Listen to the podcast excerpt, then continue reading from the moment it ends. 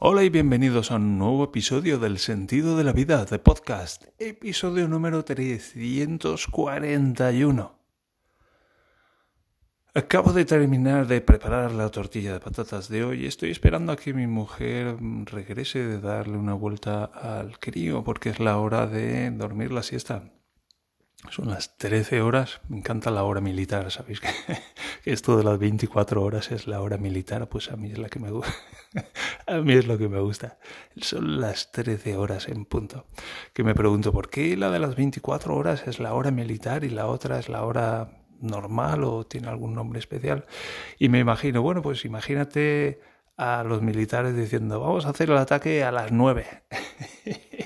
Y unos se creen que es a las nueve de la mañana y otros se creen que es a las nueve de la noche y se lían a tirar bombas y faltan la mitad. Algo así me imagino yo de por qué se divide el día en 24 horas que no se repite ninguna. Así que ahora son las 13. Y estoy esperando a que vuelva mi mujer y puede aparecer en cualquier momento. Me extraña que no lo haya hecho ya. Pero así saco unos minutillos para grabar el podcast, porque si no, últimamente con lo liado que estoy, y bueno, pues ya he terminado prácticamente la caseta. Me quedan. Me queda darle una segunda mano de pintura por fuera a las puertas, que por cierto me han encajado casi al milímetro. Estoy encantado. Con lo doblado, con lo torcidos que estaban los marcos, he conseguido meter las puertas al milímetro. Y, y con eso ya está. Solo quedaría ver cómo rematamos esas eh, extensiones de tejado. La caseta viene con un techo que tiene como, pues eso, el techo de la caseta. Y lo que hemos hecho ha sido sustituir las vigas frontales por unas vigas que son el doble de largas, con lo cual el techo se prolonga hacia los lados como el doble del techo de la caseta. Que siendo que no es un techo que está muy inclinado, pues es bastante. Ahí habría que ver el ángulo y calcular senos y cosenos y calcular cuál es la longitud a la que se alarga horizontalmente la caseta. Me encantaban esas cosas de geometría. Pero bueno, se alarga bastante, es como otra segunda caseta. Mira, si em, el suelo de la caseta tiene dos metros, no, tiene dos metros, sí tiene dos metros y es un metro, pues sale un metro más por el lateral, poco me parece, 1,20 creo que es, 1,20. En fin, pongamos entre uno... Total, que hemos alargado el techo para, para meter bicis debajo, tanto las nuestras como las de los vecinos. Para las nuestras compramos por eBay hace poco un, un bicicleta stenda que se llama aquí un stenda que es esto los hierros estos para poner las bicicletas y tiene la gracia de que hay una más alta que la otra entonces se puede levantar y se meten las otras dos bicicletas a los lados y caben pues tres bicicletas en poco espacio.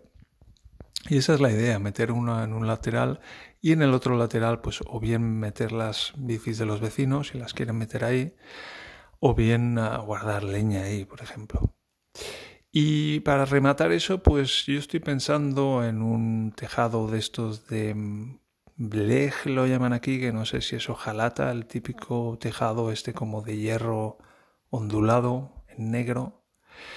Y bueno, pues queda a ver, porque yo no sé nada de tejados, no he puesto en mi vida un tejado, pero supongo que eso irá sujeto de alguna manera al techo de la caseta.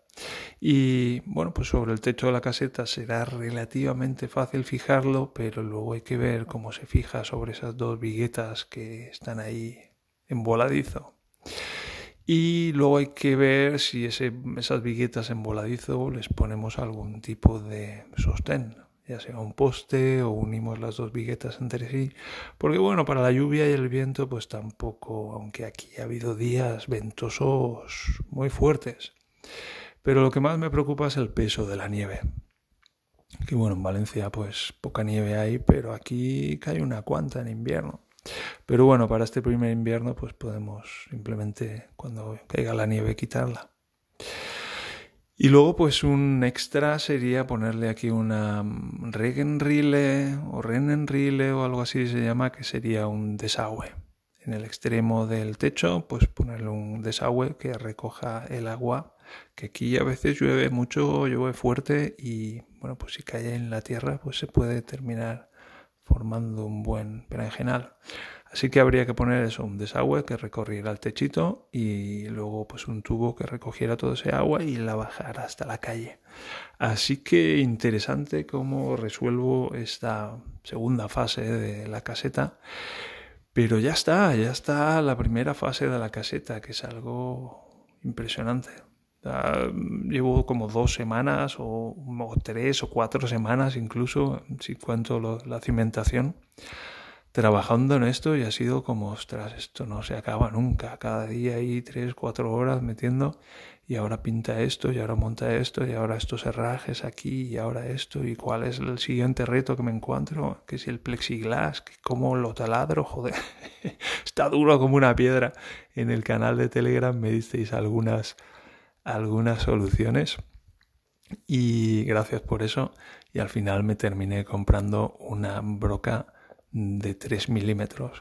Por cierto, tuve que preguntar si las brocas para perforar plexiglas, si es la broca de, de piedra o es la broca de madera o hay una broca especial para plexiglas, pero no, me dijo el hombre la de madera, la de madera.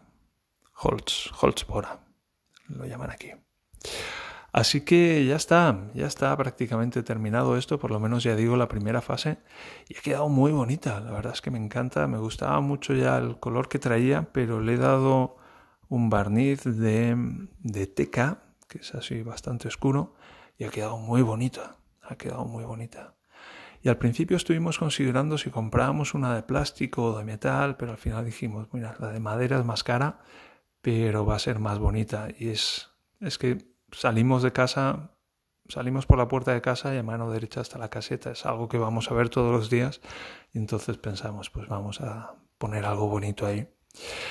Y ahora no solo eso, no solo cuando salgo de casa pues veo la caseta, sino que, que, que es muy bonita, sino que es, wow, la he hecho yo. la he hecho yo que vamos, no, no es que haya cortado las maderas y haya ido a comprar los tornillos, sabes que ha sido como un huevo Kinder sorpresa de esos con no sé cuántas piezas habría entre madera y clavos y tornillos.